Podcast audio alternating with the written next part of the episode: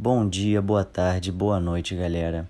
Esse é o segundo e último episódio do nosso Softcast, um podcast para falar sobre soft skills no mercado de trabalho.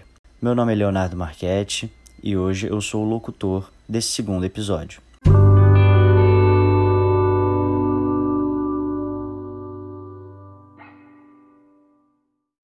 Hoje vamos conversar com uma aluna de graduação de jornalismo da SPM, a Isabela.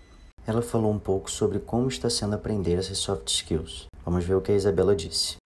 Eu acho que o principal caminho para aprender as soft skills é em grupo, é lidando com o outro e aprendendo com o outro, porque é um reflexo, né? Então, quando a gente passa a desenvolver esses projetos e esses estudos em equipe e lidando com pessoas com personalidades diferentes, pensamentos diferentes, acaba sendo um bom conflito que proporciona que essas habilidades se desenvolvam.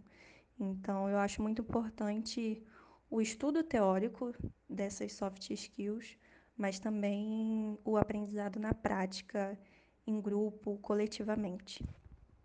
Bom, eu acho muito importante esse olhar para as soft skills. Na verdade, eu não conhecia esse termo até pouco tempo. Sabia o que era, mas não sabia o nome, né? Eu sempre tive muito uma ligação com criatividade, pensamento crítico, competências socioemocionais mais de introversão. Então, aprender outras competências, como gerenciamento de pessoas, coordenação de equipe, trabalho em grupo, é, habilidade de comunicação, de apresentar ideias, é, aprender tudo isso e aprender a desenvolver tudo isso tem sido muito importante. A Isabela também falou um pouco sobre como ela vê o futuro dela no mercado de trabalho com essas competências bem desenvolvidas, fruto disso que ela está aprendendo agora na graduação. Eu acho que o desenvolvimento dessas competências no mercado de trabalho tende a ser benéfico. Eu acredito que um ambiente com pessoas capacitadas e com habilidades para lidarem com o outro, para gerenciarem emoções, só tende a ser benéfico para todo mundo que está nesse ambiente. Então, eu acredito nessa evolução, nessa melhoria no mercado de trabalho, no futuro do mercado de trabalho, a partir do desenvolvimento dessas habilidades um ambiente mais saudável, onde a criatividade possa fluir melhor, onde o trabalho possa se desenvolver de uma maneira melhor.